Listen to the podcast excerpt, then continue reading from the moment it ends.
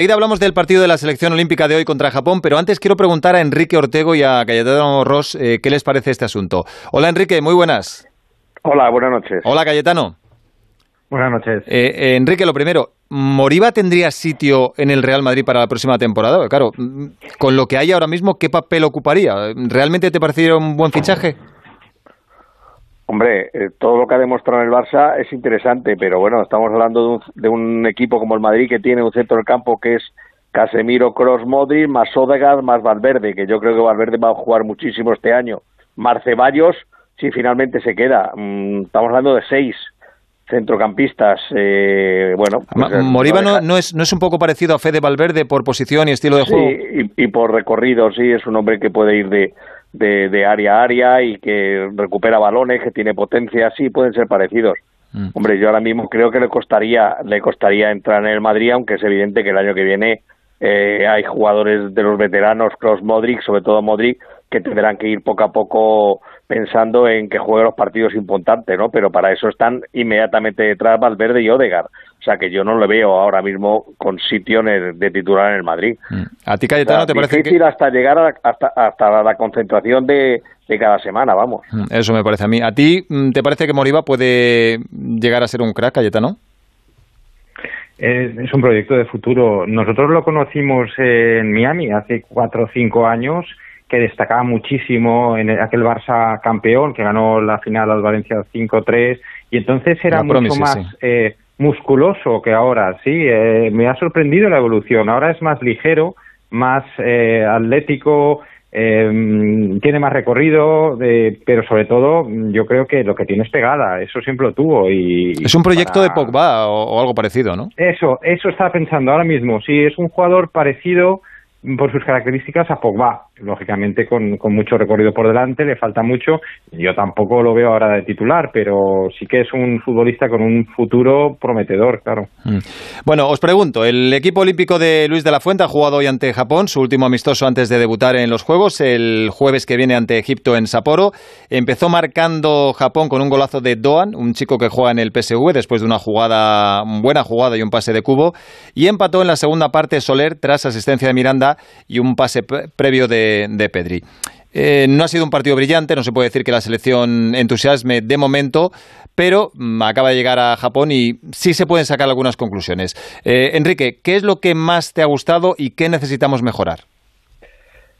Hombre, mejorar la profundidad, yo creo, pero bueno, el equipo está recién llegado, hay mucha humedad, eh, eh, ha jugado ante un equipo físicamente fuerte, que ha presionado, que, tiene un nivel de energía alto. Yo lo que creo que es un poquito que a, veces pues le pasa como a la selección absoluta, ¿no? Que mastica demasiado el juego, jugando jugadores muy de espaldas a la portería contraria, esperando a recibir al pie, ¿no? Yo creo que, bueno, lo primero que tendrá que decidir eh, de la Fuente es si quiere jugar con un 9 clásico como Rafa Mir o quiere jugar con un 9 falso como Yarzábal en, en la segunda parte o como Dani Olmo que te puede hacer la misma eh, y a partir de entonces lo que hoy ha dejado claro que va a jugar como el primer equipo 4-3-3 no como lo hacía él antes que jugaba dos medios centros y luego una línea por delante de, de tres no sé es parecerse aún más al, al primer equipo y luego que es un dilema elegir el once titular por lo que yo si yo fuera de la fuente iría sobre la marcha viendo el rendimiento, el momento de forma de cada jugador y, ir cambiándolos, ir moviéndolos porque el nivel es, es muy parecido. Sí, tiene una papeleta importante porque, no sé, eh, Luis de la Fuente tiene sus jugadores favoritos, entre comillas, en teoría todos deben ser igual, pero él siempre ha hablado muy bien, por ejemplo, de Dani Ceballos. Hoy Dani Ceballos ha estado flojo, ha salido Pedri y le ha mejorado bastante. Y, y luego otros nombres propios, por ejemplo, eh, Asensio, Cayetano. Se le ha visto en algunos momentos más atrevido, con más confianza, pero aún así todavía está bastante lejos de su mejor versión. Sí, estoy de acuerdo. Yo diría tres nombres que tienen que coger más ritmo y más confianza. Dani Ceballos, Marco Asensio, Miquel Merino. Los tres en la primera parte están por debajo de su nivel. Eh, Marco Asensio, un jugador importantísimo, pero que viene una temporada de habiendo, habiendo jugado poco, poca confianza, le falta alegría, ¿no? Yo creo que eso lo puede conseguir o no, porque como dice Enrique, tendrá que poner a los que están en mejor forma y no va a tener mucho tiempo.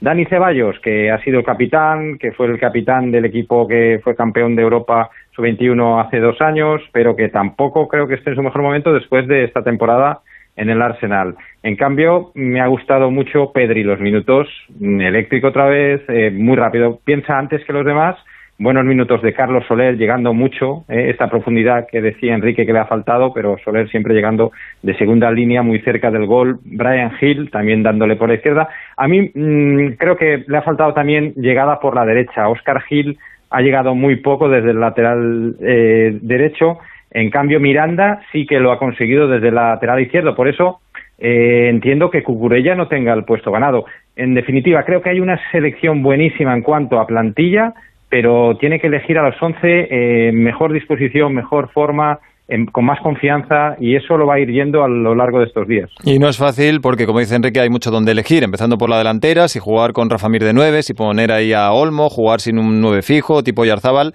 Eh, en la portería, eh, la verdad es que a mí no me ha sorprendido porque le llevo siguiendo desde hace tiempo. Eh, en su momento, cuando estaba en el Mónaco, mm, me dijo que era ídolo de Casillas. Hay un chaval que a mí me encanta mucho. está claro que Unai Simón va a ser el titular, pero Álvaro Fernández, el chico que ha jugado en el Huesca esta temporada, ha hecho dos paradones tremendos al final. Enrique, a mí, mm, si se lesionara a Unai Simón, me parece un portero de garantía.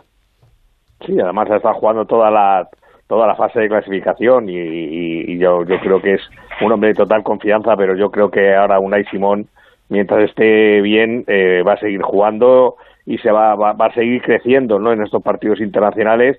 Son partidos, eh, eh, aunque sean unos Juegos Olímpicos, son partidos de los de verdad. ¿no? los rivales no son las selecciones absolutas, pero sí todo el entorno que rodea cada partido de esos, en los que van a ser todos decisivos, sobre todo a partir de si España pasa la primera fase como, como todo el mundo piensa, pues sí, yo creo que la portería en este caso está bien cubierta y una ahí parte con ventaja.